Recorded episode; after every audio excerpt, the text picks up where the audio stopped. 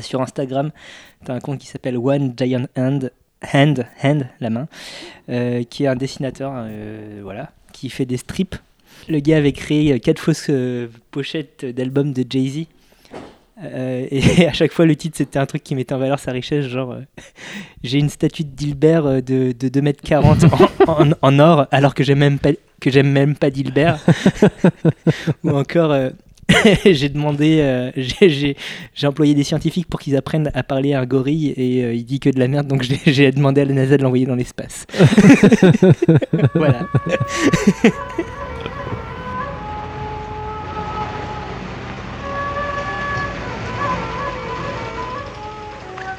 Tu verras, comme c'est amusant de découper. Ah, Cinq agneaux innocents de présalé du Mont-Saint-Michel. Un bon cuisinier peut faire. Ça, un c'est bon de la bonne viande. Bravo. La fête commence. Bonjour ou bonsoir si vous nous écoutez le soir et bon appétit si vous êtes à table, vous écoutez la grosse bouffe. Salut Bertrand, ça va? Salut Thomas, bah ça va très bien et toi? Alors qu'est-ce que ça va très bien oui. Qu'est-ce que c'est la grosse bouffe? Bah, La grosse bouffe, c'est un podcast qui est bien à écouter. Et puis c'est un podcast qui, bas- qui parle du, du bien boire et du bien manger. C'est surtout ça, hein, voilà. Euh, ce soir, vous pouvez l'entendre, nous avons un son de qualité exceptionnelle oui par rapport à Jadi, euh, en, en particulier par rapport à l'émission précédente. Pour quelle raison? Mais tout simplement parce que notre cher euh, Alex euh, du podcast Podcast nous euh, prête du matériel. Parce Voilà. qu'il est gentil. On passe un gros gros coucou à- aux copines et aux copains de podcast, donc un podcast musical Oui, Qui- tout à fait. qui décrypte un petit peu un album de euh, musique française récent. Piste par piste et avec euh, des intervenants de qualité et experts dans leur domaine. Donc euh, vraiment, on vous recommande. Pouce en l'air. Voilà, on leur fait un petit coucou. Donc, euh, avant d'aborder le sujet qu'on n'a pas encore dévoilé de l'émission à venir, de mon côté, je voulais rendre un petit hommage à une personne qui nous a quittés dans la nuit du 7 au 8 juin 2018. Tu veux dire, elle est partie bouffer? Elle est partie bouffer dans les cieux avec Paul Bocuse, Ah, ok. Ou en enfer avec Paul Bocuse, je sais pas, euh, puisqu'il s'agit d'Anthony Bourdin. Donc, euh, est-ce que tu sais qui était Anthony Bourdin? Eh bien, euh, j'ai le regret de t'annoncer que non. Alors, c'était une personnalité de la télévision américaine, essentiellement connue pour ses émissions comme The Layover, Cook's Tour, Parts, Parts Unknown ou No Reservation, par exemple.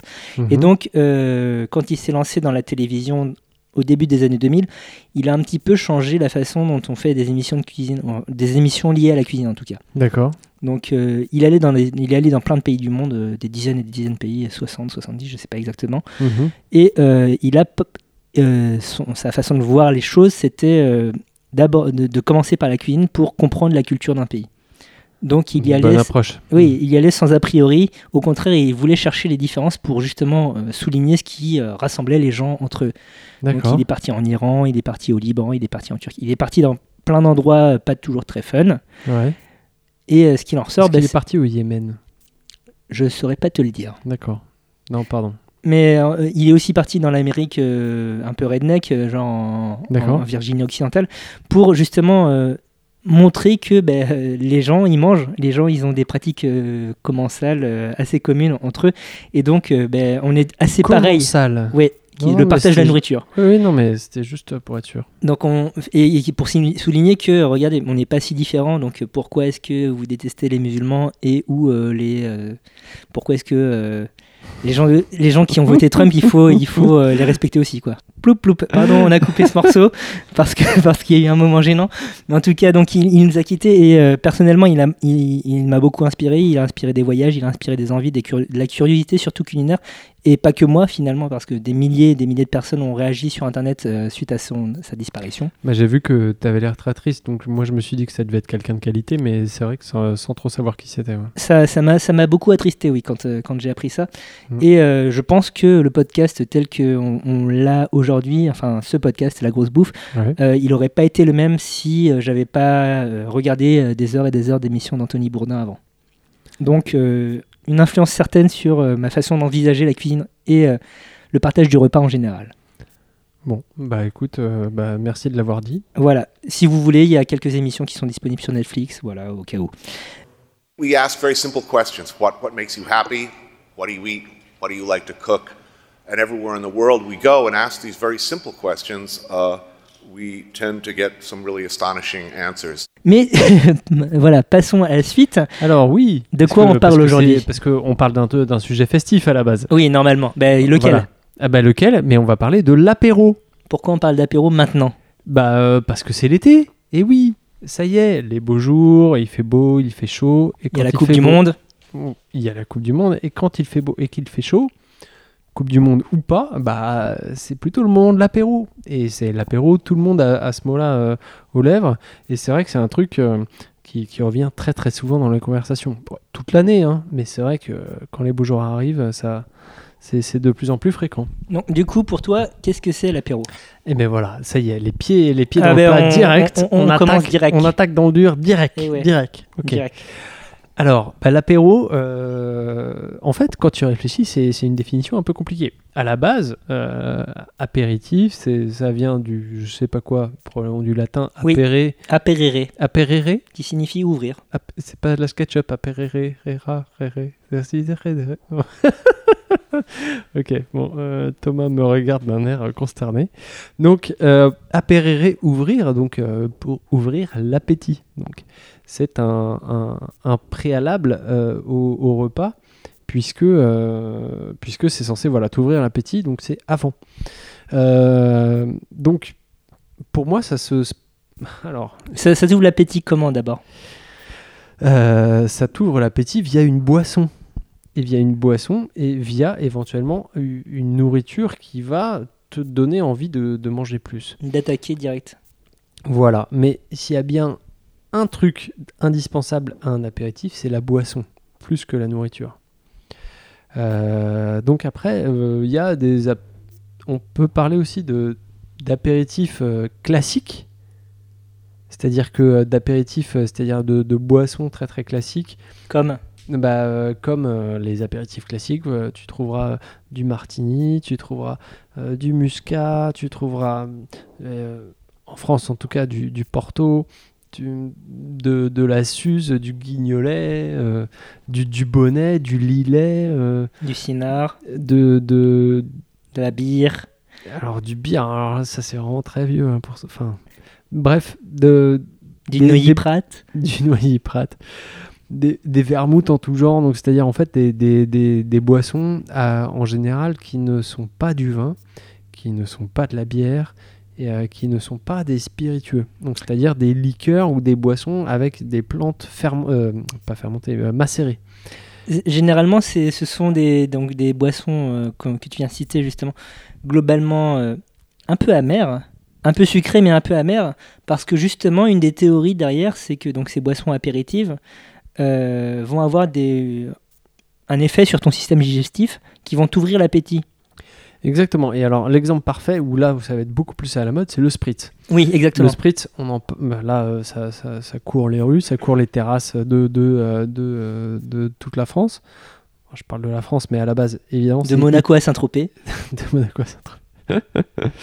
De, de- de Brest à Saint-Omer, en passant par, par notamment. Caluire euh, ou euh, plutôt, Caluire, n'importe. quoi. Bref, oui, bah, partout, partout en France et partout dans le monde finalement. Collioure, tu dis Collioure, oui. Oui, ouais, merci. Euh, donc de Collioure à Menton, de euh, de, euh, de, De Biarritz à, de à Saint-Omer Dunkerque. à Rondaille-Plage. Voilà, très Voilà, bien aussi. bien. hein. Euh, donc Mais aussi de Gênes à euh, Tarente. Donc en fait c'est, c'est vénitien à la base, c'est-à-dire que ça vient donc de Vénitie et, euh, et donc c'est... Pourquoi ça te fait marrer c'est vénitien, ça vient de Vénitie. Le mec il pense à la Vénitie avant de penser à Venise. c'est ça qui me fait rire, pardon. Bah oui, non mais la Vénitie euh, c'est la région où tu fais du sais, vin. je sais. Tu fais un, un tout petit peu de vin dans la commune de Venise, peut-être que euh, écoutez, euh, écoutez la Terre à boire à ce sujet, ils en parlent à un moment. Je ne saurais plus vous dire quel épisode, mais, euh, mais ils en parlent bien.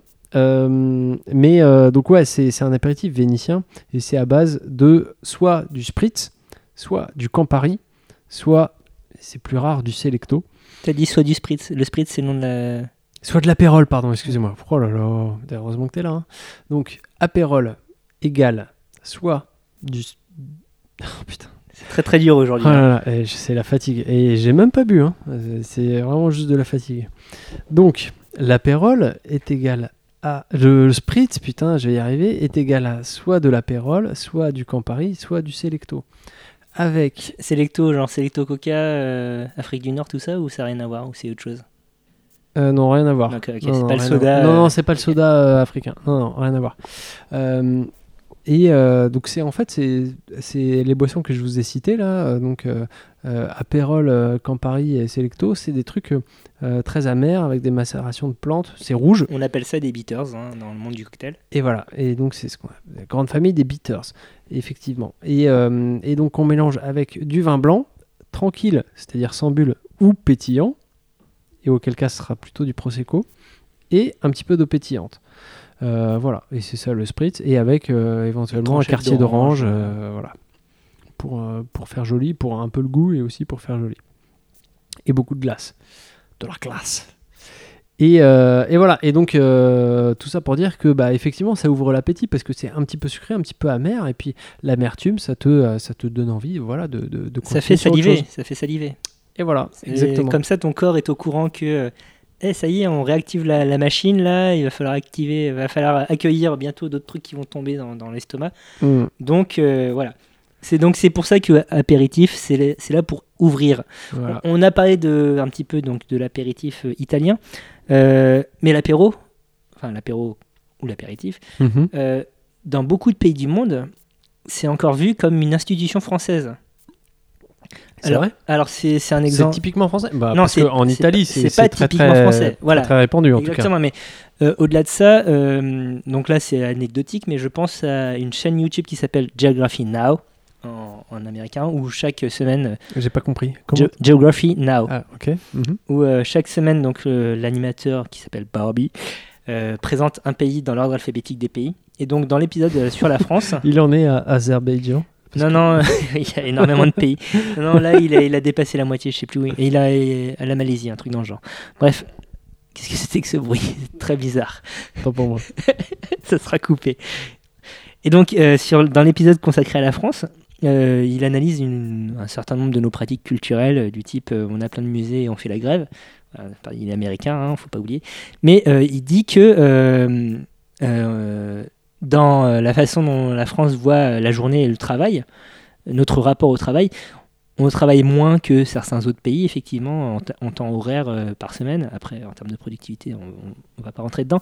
Mais en tout cas, il, a fixé que pour nous, les Français, il y a un moment dans la journée où on se détend, on arrête de travailler, c'est pas encore le dîner, on n'est pas forcément chez soi, et c'est l'heure de l'apéritif. Mhm. Et donc, dans, dans- voilà, c'est une sorte de 4 heures pour les grands. Quoi. Euh, vraiment, euh, dans, dans- dans son esprit, c'est euh, C'est un break Ouais. dans la journée en fait, dans son esprit? bah, euh, c'est un moment après le travail, avant Ouais. ou après le retour à la maison, mais en tout cas avant le dîner, avant euh, bah, d'aller regarder la télé ou sortir ou je sais pas quoi. Bah, c'est comme ça que c'est vécu en général. hein. C'est Oui. vraiment le moment de décompression en fait. Mais, le moment euh, euh, de, de liberté. Ce qui est marrant, c'est qu'il a associé ça euh, fondamentalement que à la France. Il n'en parle pas dans son épisode sur l'Italie, il n'en parle pas dans son épisode. bah, il n'a pas encore fait l'épisode sur l'Espagne, vu que Espagne en anglais c'est Spain. donc voilà. Mais en tout cas, dans son On épisode. attend voilà. avec impatience l'épisode sur le Zimbabwe. C'est une grosse culture apéritive, on n'est pas au courant. Oh, J'attends ça avec impatience. Donc, globalement, dans, dans l'idée euh, commune dans le monde et pas que en France, donc l'apéritif c'est associé à la France. Alors que bon, euh, on l'a dit, le mot apéritif vient du latin. Oui. On peut imaginer que les descendants des, des gens qui vivaient dans les pays des latins, à savoir l'Italie, ils ont quelque chose de similaire. Ouais, et puis enfin, t'as as toute la culture de tapas aussi en Espagne, euh, Voilà. qui fait que, euh, enfin voilà, tu t'installes dans un troquet et puis tu commences à boire des coups et à grignoter quoi. Avant de rentrer justement dans les considérations euh, dans les autres pays, qu'est-ce qui pourrait faire que la France c'est devenu une sorte de pays de l'apéritif d'après toi?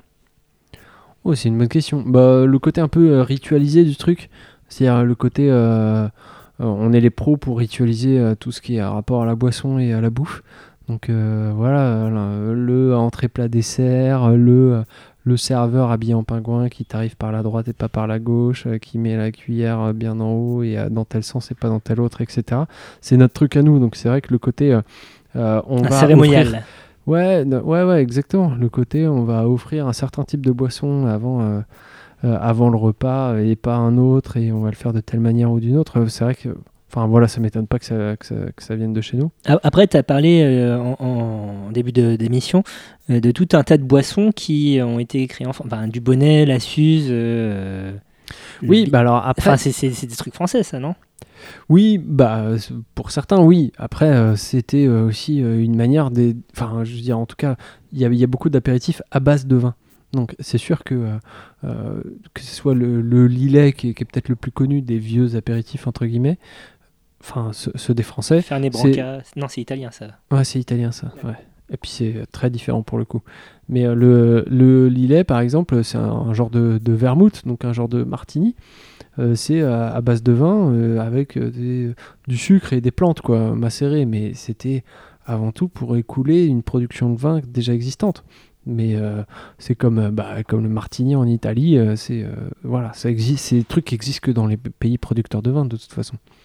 Oui, et donc on parlait ensuite, on, on a parlé de, de- de l'aspect plus global de l'apéritif. Donc oui, l'apéritif existe ailleurs.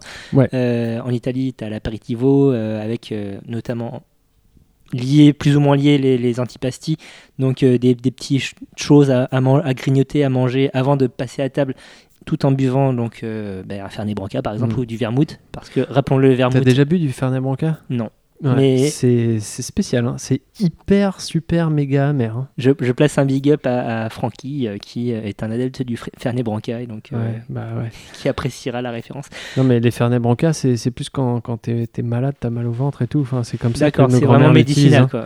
Ah ouais, putain, c'est hardcore hein, tout ça. là. Mais en tout cas, il, il est bon de rappeler que le vermouth a été inventé en Italie à la fin du XVIIIe siècle Mhm. et donc euh, bah, que c'est à eux qu'on doit les martini et compagnie. Donc Ouais. Voilà. Donc tu as cet apéritivo en Italie, tu as les tapas, tu l'as dit en Espagne, Mhm. tu as le mezze euh, dans Au Liban Ouais, Ou, non, bah, dans, dans au, Levant. Non, c'est, tu te retrouves dans les Balkans, en Grèce, en Turquie. Ah ouais, ok. C'est vraiment toute cette façade levantine, euh, Europe de l'Est euh, et euh, Proche-Orient. Le Levant euh, et Levantine, ça veut dire quoi? Ça veut dire à l'est? Oui, c'est de là que vient le soleil. euh, donc, Oui, euh, non, mais- mais dans, dans l'imaginaire médiéval, donc euh, c'est là où on fait les croisades, si Ouais, mais le pays du soleil levant, tu vois. Non, fait- mais oui, ils n'avaient pas découvert le Japon Non, au XIe siècle. D'accord. Et donc, oui, non, le Proche-Orient, la Turquie, la Grèce, les Balkans. D'accord.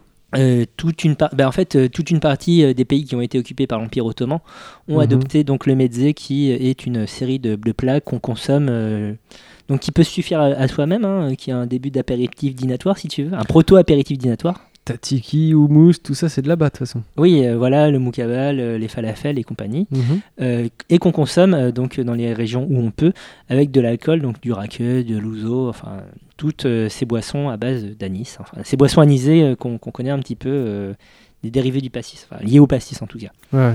Et euh, tu as aussi une pratique dans les pays euh, de culture slave, donc euh, Europe de l'Est, Europe centrale, qui sont les zakouskis, euh, les petits zakouskis, qui eux l'on consomme. Donc c'est un ensemble de petits plats qu'on consomme entre des verres de vodka, quoi, si tu veux. Donc pareil, c'est pour ouvrir l'appétit avant de passer à- au plat principal ou à l'entrée, enfin au repas derrière. Donc, dans les pays plus de, de l'Est, Ouais, tout à mais, fait. mais pas le Levantin? Pas Levantin, J'ai- Europe j'ai de l'Est bien- j'ai vraiment. bien suivi, Ouais, ça. Euh, Levantin, c'est vraiment pour la partie asiatique. Méditerranéenne. de- voilà. Asie, Asie méditerranéenne, c'est ça. Ok. Euh, C'est-à-dire que l'apéro, c'est vodka. Il n'y a pas de- il y a pas d'autre boisson en fait. Pas dans ce que j'ai lu. D'accord, ok. Voilà, bah, enfin c'est c'est un truc qui, c'est la vodka, ça peut être vu comme un digestif, effectivement, quelque chose qu'on prend en fin de repas pour euh, Mhm. Décongestionner. Non, mais en France, on n'a pas du tout cette culture de. Enfin, quand on dit on va prendre l'apéro, c'est soit un pastis, soit justement un vermouth ou un, ou un truc comme ça, quoi. Ah, t'as des gens qui prennent du whisky, euh, t'as des gens qui prennent des rhums arrangés, donc des- on Oui, monte un petit peu vrai. plus Non, dans, vrai, dans le t'as- degré T'as d'alcool. tout le côté euh, whisky rhum, mais, euh, mais vodka, ça, ça, ça viendrait à peu de personnes de, de, à l'esprit de, de commander, tu vois, une vodka. Ah bah c'est culturel ça, enfin à oui, l'apéro, oui, quoi. C'est oui. plus une. Oui, oui, non, mais voilà, c'est rigolo, quoi. C'est tout. parce que euh, longtemps tu n'as bu que de la vodka en, en, en Europe de l'Est tout simplement quoi.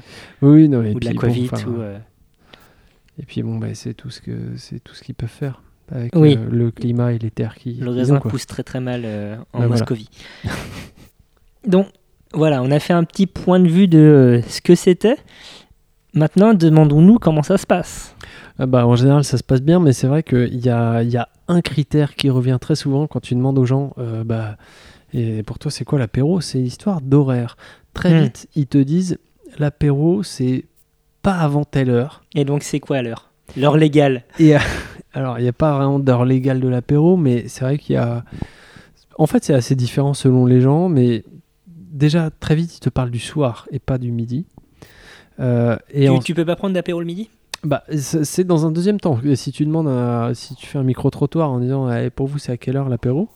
Et bah, En fait, spontanément, les gens pensent au soir, Mm. à l'apéro du soir, et pas à l'apéro du midi. Et ensuite, euh, et ensuite c'est. euh, en, fait, en fait, ça dépend à quelle heure les gens sortent du boulot. Mais très vite, ils te disent euh, c'est en sortant du boulot, en fait. Ouais. Donc, c'est, euh, ça peut être 17h, ça peut être 18h, ça peut être 19h, ça dépend, en fait. Donc ça veut dire qu'on peut prendre l'apéro euh, en semaine?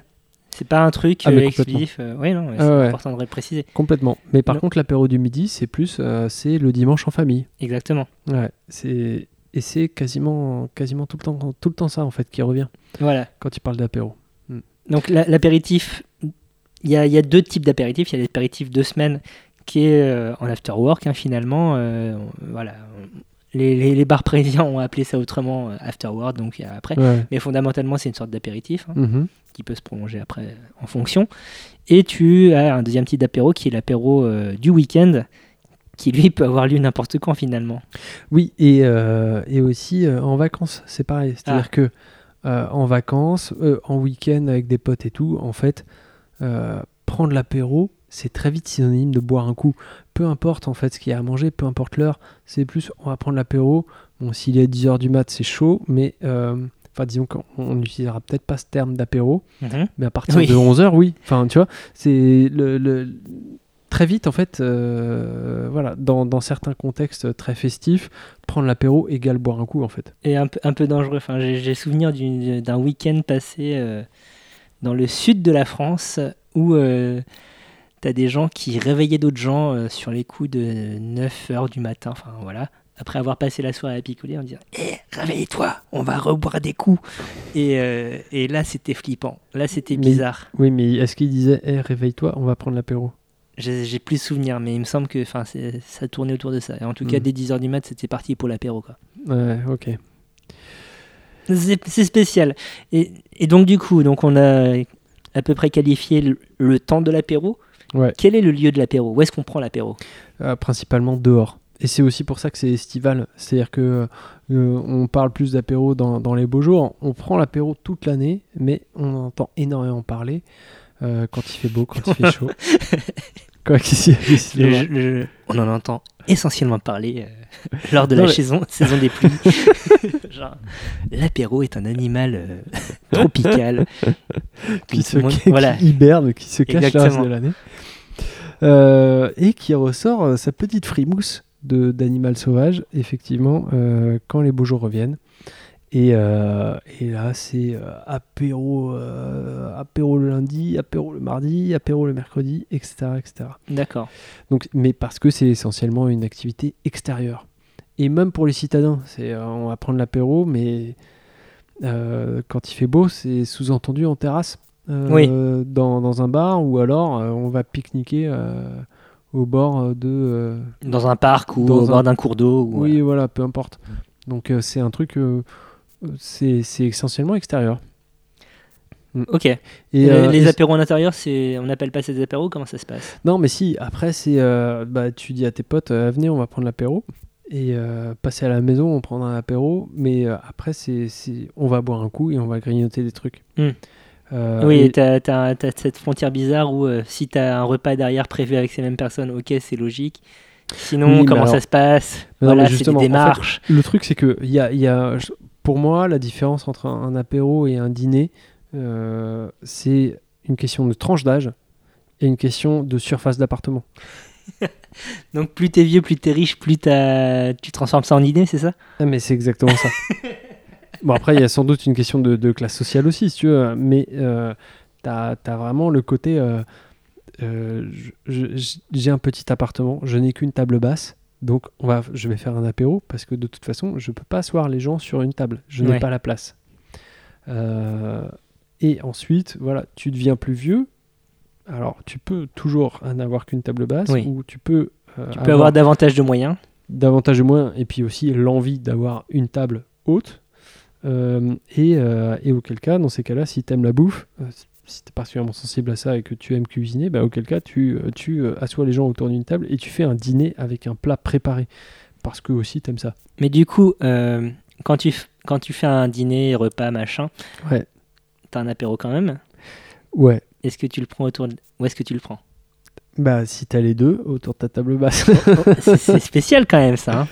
ah ouais, ouais, bah, y a- c'est vrai que c'est tout un truc, mais après, euh, si L'apéro est quand même bien si distinct du repas. table, en fait, l'apéro, il est toujours sur le canapé, euh, et ensuite le repas, bah, si t'as toujours qu'un canapé, bah, tu, il se prend sur le canapé, et sinon, il, il passe à table, en fait. C'est ça la différence. L'apéro, il est jamais. Enfin, si t'as deux endroits, euh, ça se fait toujours dans deux endroits différents, en fait. L'apéro c'est plus confort quoi. L'apéro, c'est cosy, c'est détendu. C'est pour C'est mettre, vraiment le euh, moment c'est de pour mettre bien. Ouais, c'est pour mettre bien dans de bonnes conditions. Pour ensuite attaquer les choses sérieuses, Voilà, la bouffe. ton- Ton rôti de poulet ou je sais pas quoi. Le rôti de poulet, exactement. Ton poulet rôti, rôti de poulet, n'importe quoi. Avoir l'heure, j'avoue que ça donne envie d'avoir à boire. Y a-t-il des amis en vie après la pluie à boire d'hier soir à l'eau? Aujourd'hui tu restes à l'eau, tu pars en talasso, tu rappliques hélico à cette terrasse qu'on se mette la race au soleil. C'est le dernier tango à Buenos Aires, l'heure de la pétanque à Marseille, du match à Manchester, ça lève des pintes en Bavière. Il me faut de l'air, faut noyer cette journée dans un verre qui durera au moins dix Oui, donc tournées. euh, l'apéro, tout ça, c'est une heure, c'est un endroit. Et donc, c'est d'abord, tu l'as dit au début de l'émission, une boisson. Une boisson, et donc, euh, à part les apéritifs traditionnels, euh, c'est-à-dire le côté un peu old school, le côté un peu euh, placard de grand-mère, Troisième République. ouais, si tu veux, euh, on trouve aussi du rosé. Parce qu'en fait, quand tu demandes aux gens, En été surtout. Oui, alors surtout, mais pas que en fait. Mais quand tu, quand tu parles d'apéro aux gens, à part les apéritifs traditionnels, pastis et autres. autres La bière. Voilà, t'as la bière et le vin. Et quand il s'agit de vin, il s'agit surtout de rosé. C'est le premier truc qui vient à l'esprit. Et le rosé, là pour le coup, on, On, est rentre vraiment... dans ton domaine.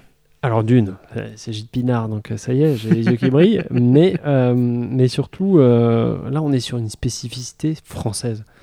C'est français, monsieur le rosé. on fait, on fait que le rosé en France.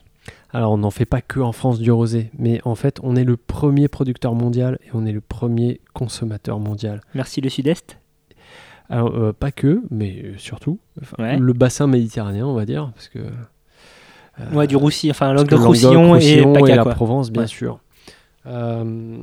Mais tu vois, on- à ton avis, dans la consommation de vin totale de France, quelle proportion a, a le rosé? C'est quoi le, le top 3 des, des couleurs en fait?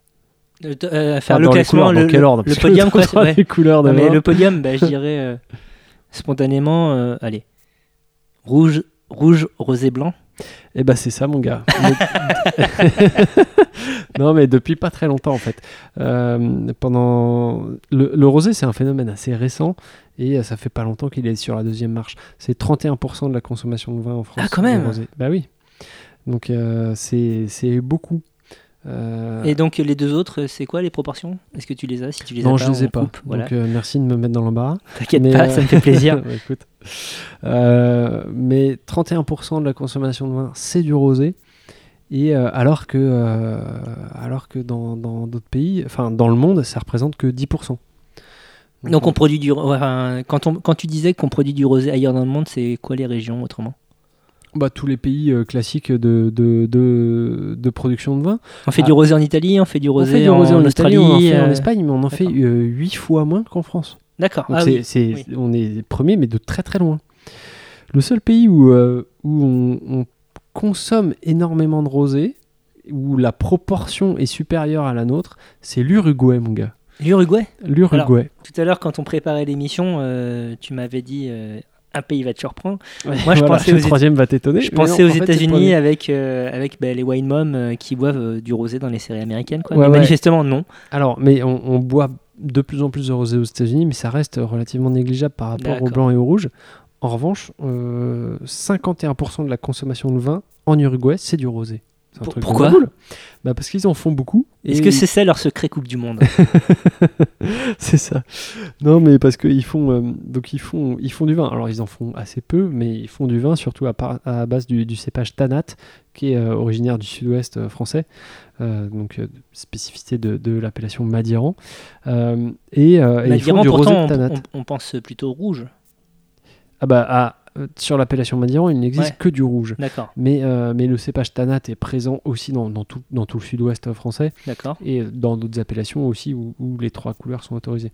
Mais, euh, mais voilà, on fait, on fait pas mal de rouge en Uruguay, on fait aussi donc sur- surtout du rosé en fait, et un rosé euh, euh, assez, euh, assez rond, assez gourmand, assez fruité et, assez, et très populaire sur place. Mais, mais que sur place, hein. tu vas en Argentine, c'est Ah, terminé. pas, ouais. Dès, Ouais. dès- dès que tu sors des frontières, c'est fini, d'accord. Ah ouais, c'est fini. Qu'est- qu'est- Qu'est-ce qui explique le succès du rosé ben, en Uruguay, mais en France euh, généralement? Comment est-ce qu'il a grimpé sur la deuxième place? Alors, mais c'est intéressant parce que je pense que c'est vraiment. euh, ça, le rosé tient une place spéciale parce que tu l'achètes pas comme tu achètes un autre vin. Euh, non, mais c'est vrai, quand, quand tu demandes euh, à des gens Ah bah tiens, euh, ton rosé il est comment? Euh, Ils vont te dire Bah c'est du rosé quoi. Ouais. Ils vont pas te dire c'est un rosé qui vient de tel endroit, c'est un rosé qui utilise tel type de cépage, c'est un rosé qui est fait comme ci comme ça. Non, c'est- du rosé. Et en fait, tu achètes du rosé et tu consommes du rosé de la même manière que tu t'achètes euh, De la bière. de, de, de la bière et encore ou que tu achètes De du coca en fait. ouais. Euh, C'est-à-dire, euh, voilà, je, je vais acheter du coca, je vais acheter du rosé. Et point. Et je m'en branle de d'où il vient quoi. Mm. c'est juste du rosé. Et, c'est, et, euh, et en ça, je pense que ça fait une partie de son succès, c'est-à-dire que c'est, hyper simple, c'est hyper facile d'accès. C'est comme euh, ben, en termes de vin, le chardonnay qui euh, de faire désigne un, un cépage et euh, et qui peut en, f- Ouais. et en fait euh, peut avoir plein de goûts différents mais c'est exactement ça c'est à dire que c'est simple c'est lisible euh, et, euh, et tu te prends pas la tête il n'y a pas de complexe d'infériorité c'est à dire que euh, c'est un vin accessible. ouais et, et, euh, ça fait pas du tout appel à un côté patrimonial culturel euh, il faut que je m'y connaisse non Mais du, tout le du- monde tout le monde est égal face à une bouteille de rosé tout le monde se sent à la hauteur face à une bouteille de rosé du coup, en termes d'image, face à une bouteille de Pauillac, euh, Oui. bah, tout de suite, tu as un complexe d'infériorité en disant est-ce que je vais arriver à le comprendre? Mais en- Non, mais en rosé, termes- t'as pas ce en problème. termes d'image, c'est- les producteurs de rosé, ils en ont nui quand même. Enfin, ils en ont pâti, pardon.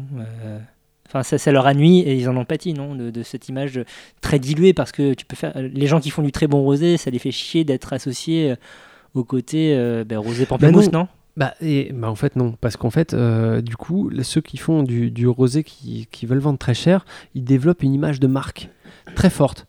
Et, euh, et d'ailleurs, j'ai une, super stat à ce sujet, puisque en fait, euh, sur les étiquettes de rosé, sur une bouteille sur quatre, il y a un une seule mention sur l'étiquette. C'est-à-dire que sur l'étiquette principale, euh, dans 25% des cas, il y a juste le nom du domaine et c'est tout. Parce que tu as cette volonté en fait de la développer couleur. une marque. D'accord. Tu as la couleur, tu as le visuel, mais ça je vais en reparler, Mhm. mais tu as surtout l'aspect de marque. Et donc les rosés qui se vendent cher, donc euh, des, euh, des, des marques connues comme Minuti, euh, Miraval, Domaine Dot dans une moindre mesure, ou euh, tout- toutes les productions du Château d'Esclan, donc euh, Whispering Angel et la cuvée Garus pour, pour citer le rosé le plus cher du monde. Bref, Combien aux alentours de 100 euros. La bouteille. Ah Ouais. oui, quand même. Bon, C'était l'ambition du mec. hein. Le propriétaire s'appelle Sach- Sacha Lichine. Il est arrivé en Provence. Le mec est bordelais à l'origine. Et, et il est arrivé en Provence en mode euh, Moi, je vais faire le rosé le plus cher du monde et je vous merde. Ok. il s'est pas fait que des copains, mais on peut pas dire que enfin, ça a été un. Enfin, c'est un un succès. succès, Non, si si, c'est un succès. Il- Le mec cartonne. Et il fait effectivement la cuvée Garus, le rosé le plus cher du monde. Et qui, euh, et, et voilà, et qui se vend malgré son prix euh, prohibitif. Mais si tu veux, à ce niveau-là, après, euh, le, le, le, le prix auquel tu vends ta bouteille, ça fait partie de ta stratégie marketing. Donc c'est... euh, enfin bref, mais peut-être qu'on en parlera euh, dans un prochain épisode. On sait pas. Peut-être. Euh, donc, euh, tout ça pour dire que, euh, en fait, tu achètes une bouteille de rosé aussi en fonction de la marque. Tous ceux qui veulent euh, vendre une bouteille de rosé chère développent des stratégies marketing comme peuvent développer des marques de soda ou des marques de maison de champagne en fait. Hmm. C'est-à-dire que c'est le nom qui importe. Hmm. Après, la provenance, les cépages, etc., c'est secondaire. Donc, c'est je développe une image de marque, je fais des campagnes de pub très fortes. Et c'est comme ça que tu te retrouves avec euh, des gens qui disent Ah, moi j'adore le Minuti, c'est vraiment mon rosé Il y a préféré. vraiment des gens qui font ça Ouais, Il y a des gens qui font ça. Euh, Il y a des gens qui ne boivent que du Minuti et que tu n'arriveras pas à leur faire boire autre chose. Que- question justement, donc, euh, tu as bien expliqué la démarche des marques, enfin de- du travail marketing autour euh, d'un nom spécifique Mhm. dans le rosé. Au-delà de ça, juste euh, ce type de vin en général Ouais. est moins bien vu, généralement, j'ai l'impression, des amateurs de vin. Mais carrément. Pourquoi Euh, Qu'est-ce qui s'est passé Bah, en fait, ça vient de, de sa méthode de production. Euh, en gros, alors, pour faire simple, comment on fait du rosé La Je te première- demande. La première chose, c'est on ne mélange pas du rouge et du blanc. Faux, comme dirait l'autre. Il y a juste dans le champagne où on a le droit de faire ça. Il n'y a que en Champagne, il y a une petite exception. Mais euh, parce qu'ils sont spéciaux, les champenois. Euh, mais Big up à tous les champenois. voilà. Euh, euh, sinon, en fait, il y, a- y a deux méthodes. Soit on commence par faire du vin rouge, c'est-à-dire qu'on utilise des raisins rouges, euh, on les fait, euh, on, on les foule, donc c'est-à-dire qu'on on éclate un peu les, les grains de raisin, euh, on les fait macérer dans une cuve, et, euh, et, et en fait, comme le jus du grain de raisin est blanc, plus on va le laisser macérer en- avec les peaux, plus, euh, plus le jus va se colorer et va se transformer en vin rouge. Com- comment on appelle cette technique déjà? Euh, C'est pas ça pelliculaire? là, là c'est la macération pelliculaire. Mais en fait, non, c'est. c'est- autre chose, d'accord. Pardon, j'ai voulu faire le malin. Voilà, exactement. Fais le malin Jean- dans, le ravin, bien sûr. Exactement. Euh, donc, euh, tu, tu laisses macérer plus ou moins longtemps, et puis si tu laisses macérer euh, une semaine, deux semaines, trois semaines, tu as du vin rouge. Mais si tu laisses macérer que, que quelques heures ou 24 heures, et que ensuite tu soutires, c'est-à-dire que tu vas juste enlever ton jus, retire les- ouais. euh, et tu sépares le liquide du solide, et ben dans ces cas-là, tu peux avoir un vin d'une couleur rosée, justement. 24 heures suffisent. Ah, mais même quelques heures peuvent suffire. D'accord. Ouais, ouais. Mm, comme disait Arsenic, quelques gouttes. Non, bon, pardon.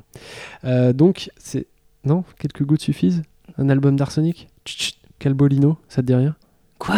Non, bon, c'est pas grave. Tu parles de. de- T'as pas écouté Skyrock pendant ta jeunesse, mais ça captait pas en Vendée, c'est ça? Si, je recevais Skyrock à La Roche-sur-Yon, mais j'écoutais pas ça forcément, j'écoutais plutôt Fun.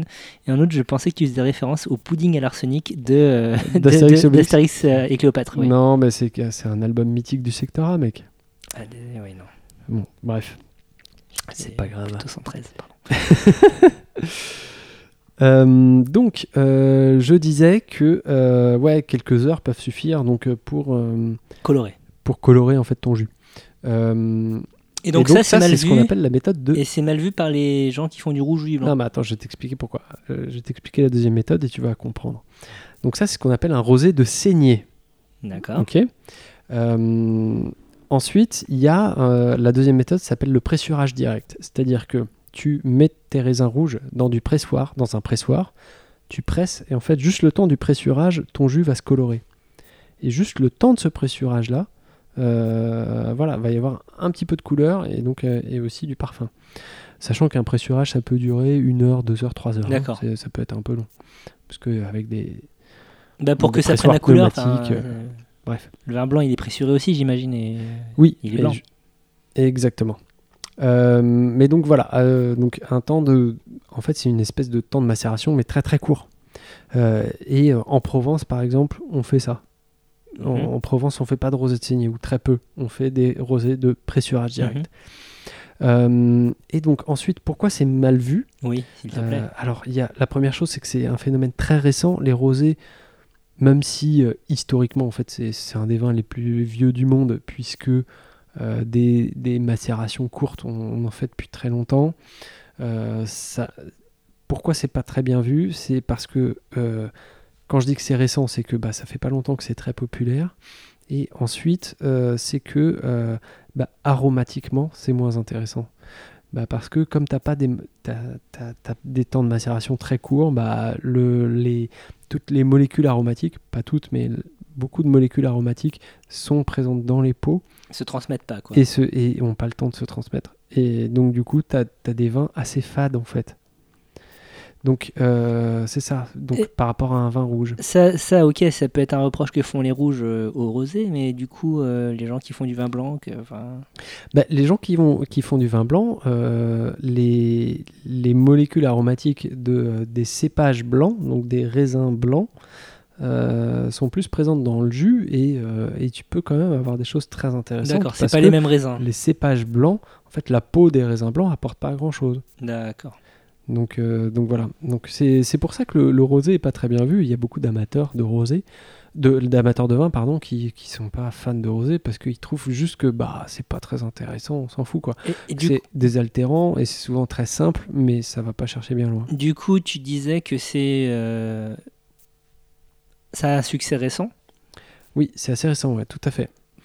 De- euh, quand, depuis quand et pourquoi dans ce cas À quel moment est-ce que euh, d'un coup, paf, euh, les ventes de rosé ou en tout cas la consommation de rosé ou la mise en avant du rosé a éclaté? Euh, alors j'ai pas de chiffres, mais mais globalement ça fait ça fait 30 ans. Ah, Seulement? Ah, Ah oui. ah non, mais c'est même encore Mais plus on n'en faisait pas avant ou comment ça se Mais passe? si, mais très peu. Enfin, c'est-à-dire que c'est c'est c'est local. Oui, mais oui, oui. Et puis c'était pas. euh, Enfin, je veux dire, demande à tes parents euh, si euh, tes parents et tes grands-parents, tes grands-parents, ils boivent du rosé, mais de, de- depuis 10 piges Hmm. Enfin, ou 15 ans, quoi. Mais c'est mais c'est pas quelque chose de noble et c'est pas quelque chose qui est, qui est- qui est culturel dans pour nous en tout cas. Mais ce que ce que je voulais dire, c'est que ça fait globalement ouais 30 ans que ça monte.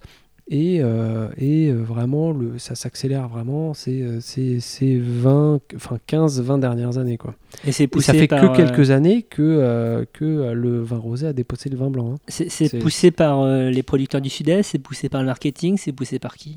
Enfin, par- Pour que les gens se mettent à découvrir un vin qui n'existe quasiment pas, il y a forcément une démarche derrière, il y a quelque chose qui s'est passé. Bah alors d'une, tu, tu sais que bah, la consommation de vin en total, toutes couleurs confondues, baisse en France. Ouais. euh, et que du coup, il y a des problèmes de surproduction dans les régions, euh, dans les régions qui euh, produisent avant tout du volume plus que de la qualité. hein. Mhm.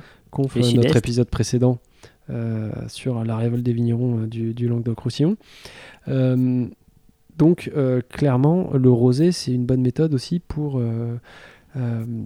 pour euh, écouler du stock, en fait. C'est-à-dire que vendre du rosé, comme il n'y a pas cet aspect de euh, recherche de qualité, recherche de terroir, d'expression de terroir, euh, etc., bah, c'est un débouché assez, assez facile pour, Mhm. pour des vignerons qui, qui font du volume. Effectivement. Donc donc c'est c'est très pratique. Et Et comme c'est des régions assez touristiques, c'est assez facile d'en vendre aussi, j'imagine. Donc. Ah, c'est marrant, t'associes le rosé au tourisme, toi. Ben non, mais comme Oh. euh, on, on en produit énormément en PACA, en Languedoc, en Roussillon, qui Ouais. sont des régions où euh, ben, en été, tu as plein de touristes qui descendent.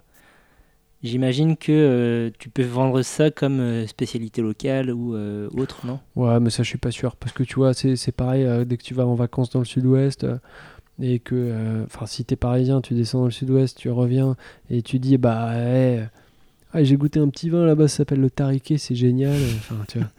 Enfin, c'est- enfin, en fait, quelle que soit la couleur, c'est pareil. euh, Tu vois, c'est- Ouais. je pense pas qu'il y ait pas. euh, D'accord, ça joue pas spécialement. Non, ça, je, je, je pense pas. Mais je pense que ce qui, ce qui joue sur euh, l'augmentation de la, de la proportion de, de la consommation de rosé, c'est vraiment le côté euh, euh, pas compliqué, très simple, et on va boire un coup de rosé comme on s'ouvrirait une bière, et sans, euh, sans le côté cérémonial, rituel, sans le côté culturel en fait. Mhm. Donc euh, je pense que c'est ça, ça qui marque vraiment les esprits. Euh, Le, ro- rosé pamplemousse, on en, ça, ça a pu jouer, ça... Oui, bah pff, en fait ça, ça existe depuis, depuis assez longtemps le rosé pamplemousse. Alors en prémix déjà tout fait c'est relativement récent, mais euh, le sirop de pamplemousse dans un mauvais rosé ça a toujours marché, mais comme un kir en fait. euh, le kir c'est aussi... euh, c'est une sorte de kir de l'été, quoi. Ouais, ouais, c'est, c'est le kir sudiste, quoi. Mais, mais oui, bien sûr, bah, ça fait partie aussi du truc euh, pas compliqué, quoi. Ça, ça démocratise encore plus euh, le, le truc. Euh, moi, je, voulais parler aussi d'un truc qui, qui est très très marquant aussi et qui est assez récent, c'est sur la couleur du rosé. C'est-à-dire que Les nuances varient? Bah, pour toi, c'est quelle couleur doit avoir un bon rosé? C'est difficile à définir comme couleur. Une espèce de mélange de rose et d'orange, je dirais. D'accord. Et quand tu vois un rosé orange, ça t'inspire confiance ou, tu, tu, ou spontanément, tu aurais envie de, de quelque chose Alors de spontanément, je, je vais un peu serrer les dents. Après, je sais que, euh, parce que j'ai énormément de connaissances, je sais qu'il y a, y a des vins qu'on appelle vins orange. Et je sais pas si c'est la même chose par contre. Non, c'est pas du tout la même chose. D'accord, donc euh, ben, après avoir serré les dents, je vais me dire, eh, mais c'est peut-être du vin orange, et puis voilà, je vais me faire pigeonner. D'accord, ok. Non, mais en fait, le truc, c'est que euh, là où je voulais en venir et où tu n'es pas allé, donc ça m'arrange pas, c'est euh, c'est qu'en fait, euh, les, euh, on achète de plus en plus des vins rosés clairs. D'accord. C'est-à-dire que un rosé clair est devenu un synonyme de qualité Du rose pâle, quoi. et de plus en plus pâle. Et à tel point que tu as, des trucs qui, ne, qui, qui sont presque blancs. Tu les verses dans un verre, tu, tu faut vraiment que tu regardes attentivement pour savoir si c'est pas de l'eau. Donc, euh, À ce point-là Enfin, c'est même, même plus euh, un jaune clair comme le vin blanc, quoi. C'est euh, Ah transparent. c'est de plus en plus translucide, mais on tend vers ça. Après, euh, à, à certains extrêmes, il y a, il y a certains extrêmes, mais je veux dire, pour de, de plus en plus de personnes, c'est la couleur qui joue avant tout. Et c'est là où je voulais en venir aussi sur le côté, euh, bah, c'est pas du tout, euh, euh, il n'y a, il y a pas de notion de terroir, il n'y a pas de notion de cépage, il n'y a pas de notion de, de, de- de méthode de vinification, et que c'est c'est plus, euh, voilà, il est de quelle couleur, j'achète, j'achète pas. À ce sujet, je, je, je ne résiste pas à te narrer une charmante anecdote Je suis tout oui. euh, écoute, euh, j'étais en vacances en Camargue et comme, euh, comme euh, à quasiment toutes mes vacances, euh, s'il y a un viticulteur dans le coin, bon bah je vais voir. Classique. Bonjour monsieur. Euh, est-ce que, est que je peux goûter vos vins s'il vous plaît? Oui, tout à fait. On discute et puis euh, bon, au fur et à mesure, je m'aperçois que c'est pas du tout le petit producteur que je pensais dénicher, mais plutôt un très gros Un producteur gros. Euh, mais qui faisait un peu de vente aux particuliers pour rigoler, mais que la plupart, euh, en fait, la, la très grosse partie de sa production, il la vendait au négoce. Euh, et, et donc, en fait, il m'explique que euh, euh, il y a euh, un acheteur donc d'un- d'une grosse marque de négociant, enfin d'un gros négociant. Donc Robert Parker. non, euh, ah non, il n'est pas négociant, il est critique.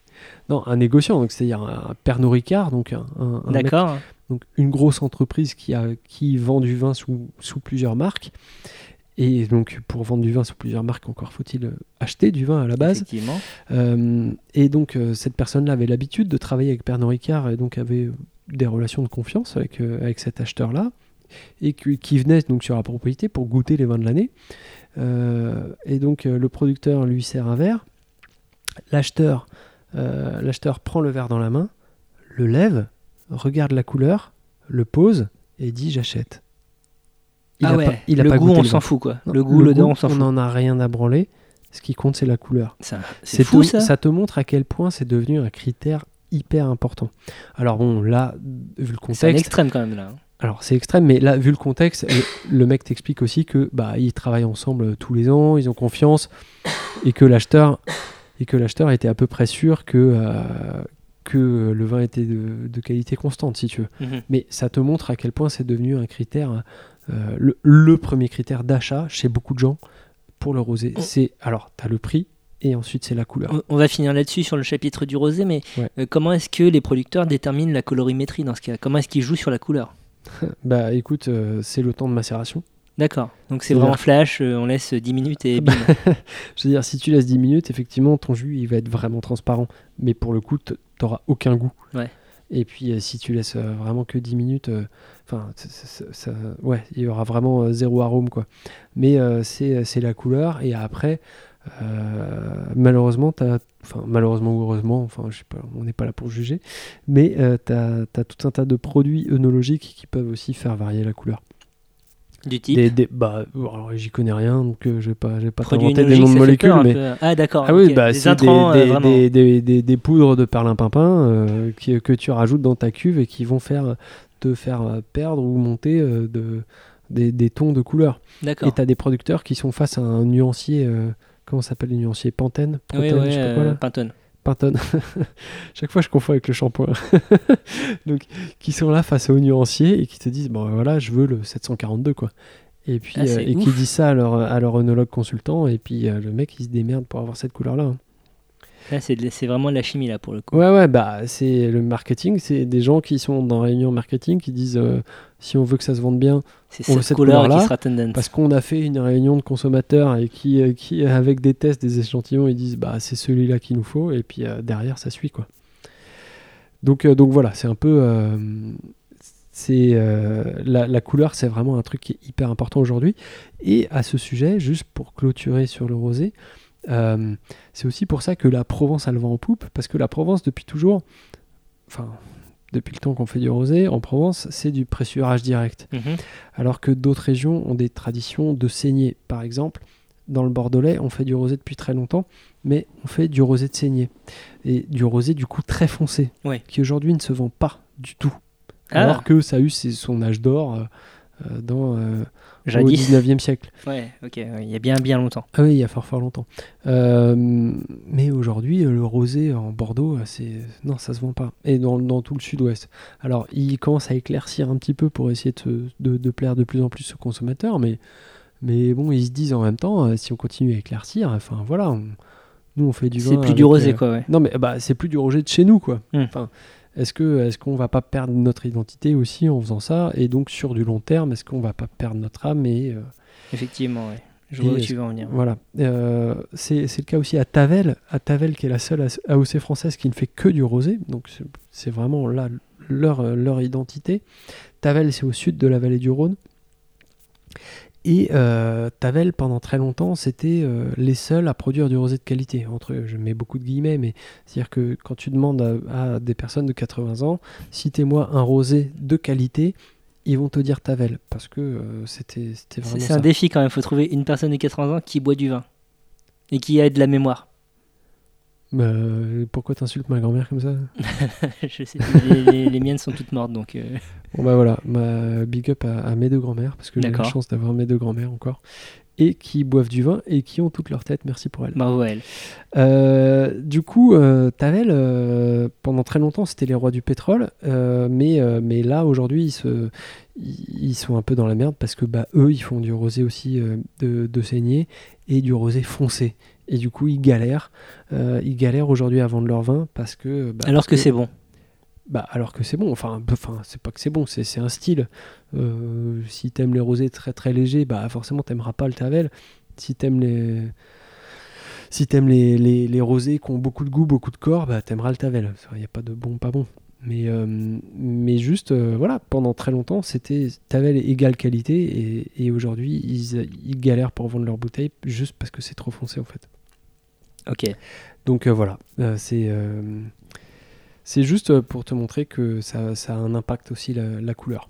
Ok, ben non, c'est très intéressant parce que, oui, effectivement, t'achètes du rosé, t'achètes pas telle appellation généralement. Donc, euh, Et puis, merci euh, d'avoir rappelé tout ça en tout cas. Et ça te viendra pas à l'idée de savoir quel cépage il y a dans un Côte de Provence? Non. Bah voilà. Alors c'est qu'il y a plein de cépages différents dans le rosé. Il y en a plein. Et Ouais. euh, enfin, je vais pas les citer parce que c'est pas intéressant, parce que tout le monde s'en fout. La Voilà. preuve. Et qu'on a déjà beaucoup trop parlé de rosé, mais voilà, euh, ça fait euh, juste trois quarts d'heure que je parle de rosé. à peu près, hein. Euh, à peu près. mer- merci pour ce gros point sur le rosé. Avec plaisir. Euh, ces quelques rappels ou ces quelques découvertes pour celles et ceux qui découvraient le rosé comme moi. Mais revenons à nos moutons. Donc on était dans le c'est comment l'apéro Ouais. et qu'est-ce qu'on mange à l'apéro Est-ce qu'un apéro sans manger c'est un apéro quand même? Alors, bah, t'as le côté euh, apéro égale boire un coup. Donc ça, ça dépend des gens. Euh, et euh, ça, je vais, je vais continuer à parler. hein, tu m'excuses. Non, vas-y, vas-y. on n'est que deux hein, de toute façon. c'est très difficile de faire autrement. Il y a le côté aussi apéro. un apéro sans manger, est-ce que c'est encore un apéro? Bah, en fait, euh, parfois l'apéro c'est aussi euh, un truc pour se, pour cacher un problème d'alcool. Alors, Moi, ça, ça alors- je- justement, on allait en venir plus tard, mais vas-y, commence. Bah non mais c'est un- moi c'est un truc que, que j'ai remarqué euh, chez certaines personnes où tu te dis bah il y a des gens qui disent allez euh, viens on va prendre l'apéro ouais euh, on va prendre l'apéro et pour eux prendre l'apéro c'est boire un coup parce que j'ai besoin de boire un coup Et on est le 14 octobre et il est 17h30 et euh, c'est un jeudi. Et, Ouais, non, mais euh, non mais après peu importe les circonstances et qui a euh, et demandé puis, déjà ça la veille et l'avant-veille. Ouais, et puis les, les, les problèmes d'alcool sont tellement divers, enfin, tu as tellement de, de, de cas différents. Tu peux avoir un problème d'alcool et, comment- et euh, juste euh, commencer à boire à 19h, c'est pas. c'est- Bien sûr, c'est plus voyant si tu commences à 9h du matin. C'est la régularité qui fait euh, d'abord le problème, je pense. Bah, c'est l'addiction en fait. C'est Oui. plus si t'en as besoin, quoi. oui, Après, bah, euh, d'où régularité. Bah, pas forcément. Enfin, c'est plus compliqué Non. que ça, je trouve. Bah, un problème d'alcool, c'est si tu peux pas t'en passer. Après, euh, c'est- c'est- au bout de combien de temps, ça c'est à voir. Oui. Mais, euh, mais euh, voilà. Euh, mais, mais voilà, pour moi, c'est souvent un, un truc qui. qui Enfin voilà, c'est souvent un prétexte en fait. Prendre l'apéro, c'est ça, ça peut cacher des problèmes d'alcool. Bon, après, voilà, j'ai pas spécialement grand chose à dire dessus, mais juste moi, c'est un truc quand quand il y a quelqu'un qui, qui insiste très fort pour prendre l'apéro et qui le fait souvent, ça me fait me poser la question en fait. qui C'est est pas, pas toujours, c'est pas toujours euh, bien sûr le cas, mais c'est, un truc qui me fait, qui me fait euh, un Ce déclic. qui en est fait. très intéressant dans ta réponse, c'est que tu réponds pas du tout à ma question, C'est quoi ta question? Qui était euh, est-ce qu'un apéro sans manger, ça reste un apéro? Alors, euh, Est-ce qu'il faut grignoter un truc pour que ce soit un apéro? bah, pour moi, il y a toujours un truc à bouffer. Euh, même une chips ou deux cacahuètes, peu importe, Mhm. mais il y a toujours un truc. Un apéro, c'est toujours boisson plus, euh, plus solide. Quoi. Pourquoi?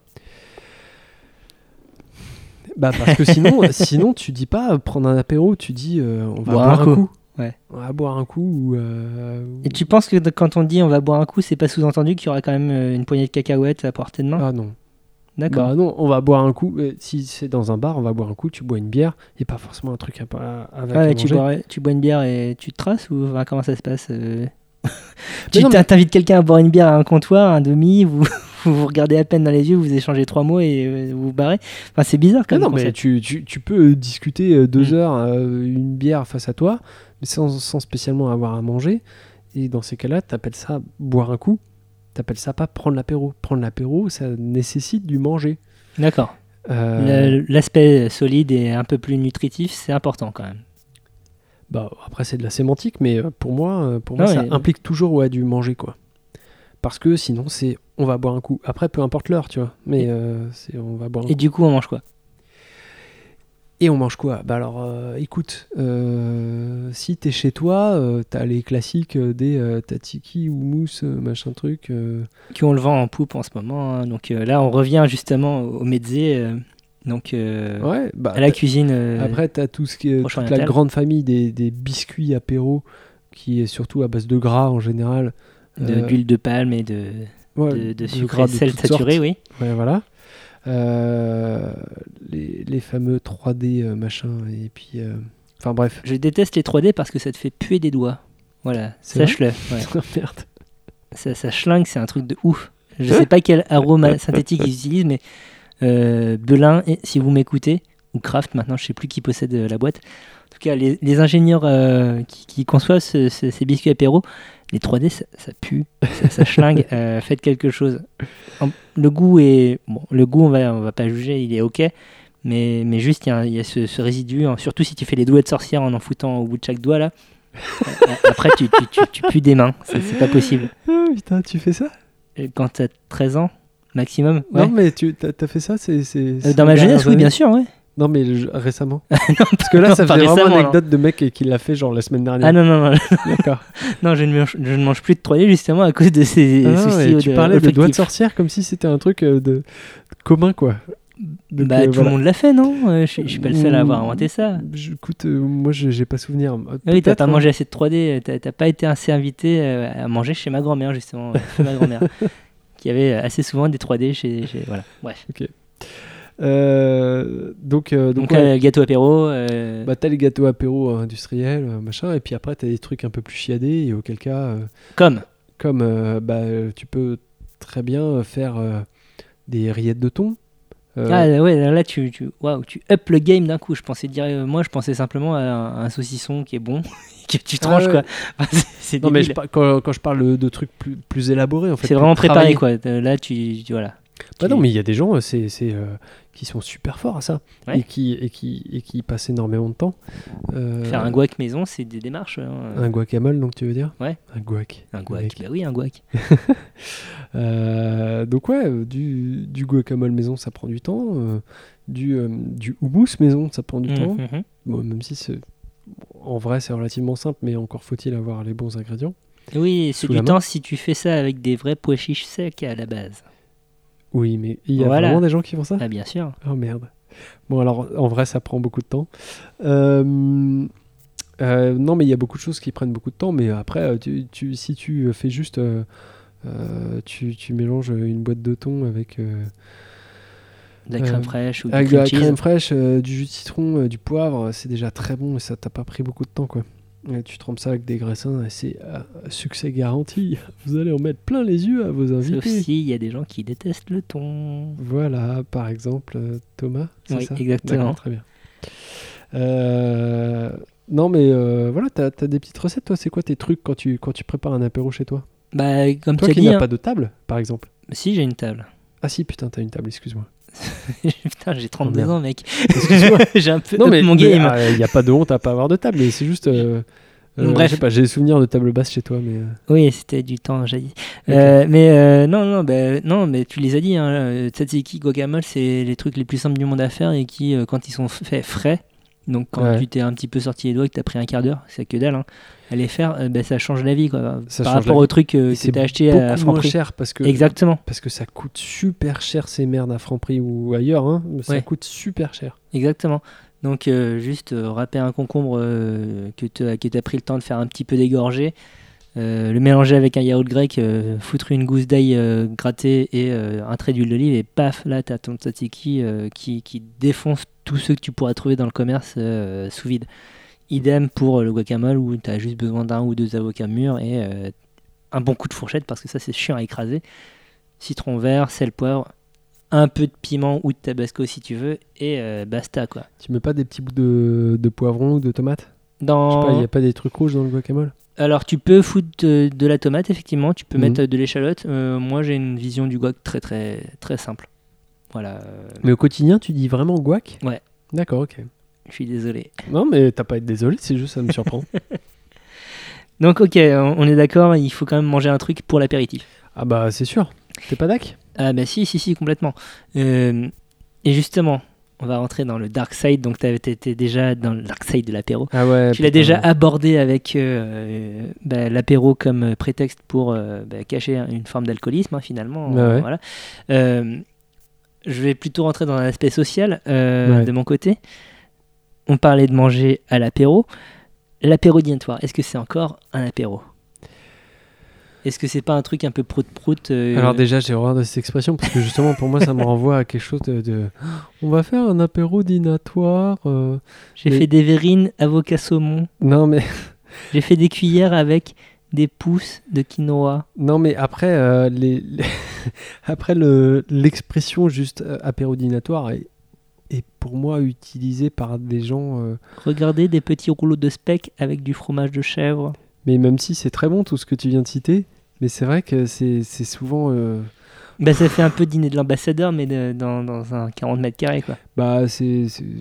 Ouais, ou des, des gens coincés, mais qui ont envie d'être décontractés. Qui ont envie de faire genre. euh, là là, concept on va faire un truc.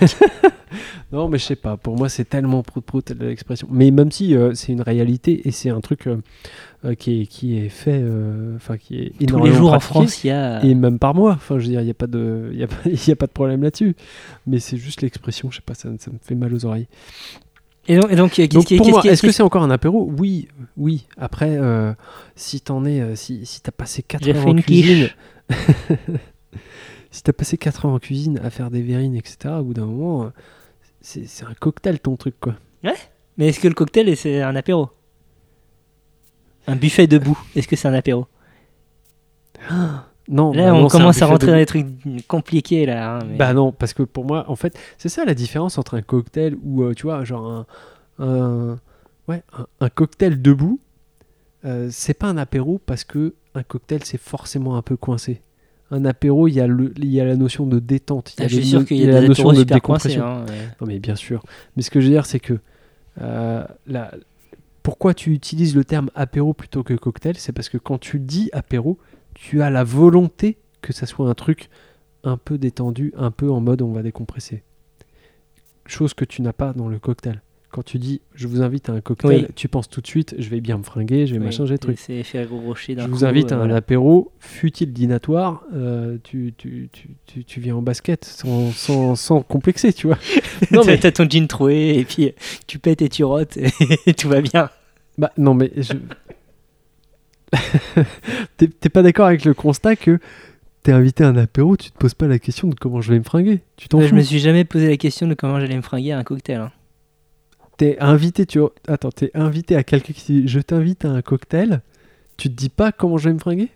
J'ai été invité à de nombreuses reprises euh, au cocktail de Nouvel An de la mairie de Nantes. Voilà, le mot est lâché. Oui, non mais. Non mais si. Oui. Et pff, balèque total.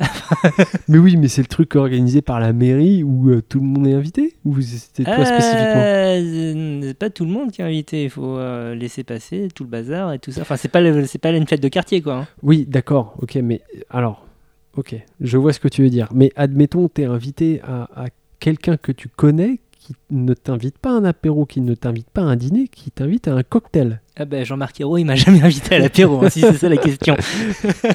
Non mais, à- tu vois, à un événement où tu t'as euh, 20 personnes, mais c'est un Ah oui, d'accord, oui. c'est ça que je veux dire. Oui. Mais Les cocktails que tu fais, c'est quoi? C'est un mariage où là, bon, bien sûr, tu te poses la question du dress code. Oui, parce que c'est un mariage. Ou parce que c'est un mariage. Mais euh, enfin bon, après, moi j'ai jamais été invité à un cocktail hors mariage, donc je vais pas en parler. Mais, mais bon, bref.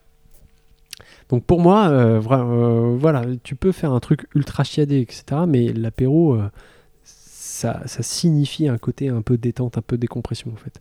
D'accord.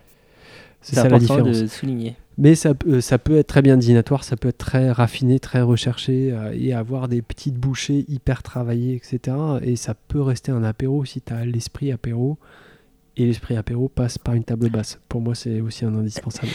Bah je suis désolé, mais euh, Et, et pourquoi on fait des apéros dînatoires quand on peut faire un apéro et un dîner, d'après toi?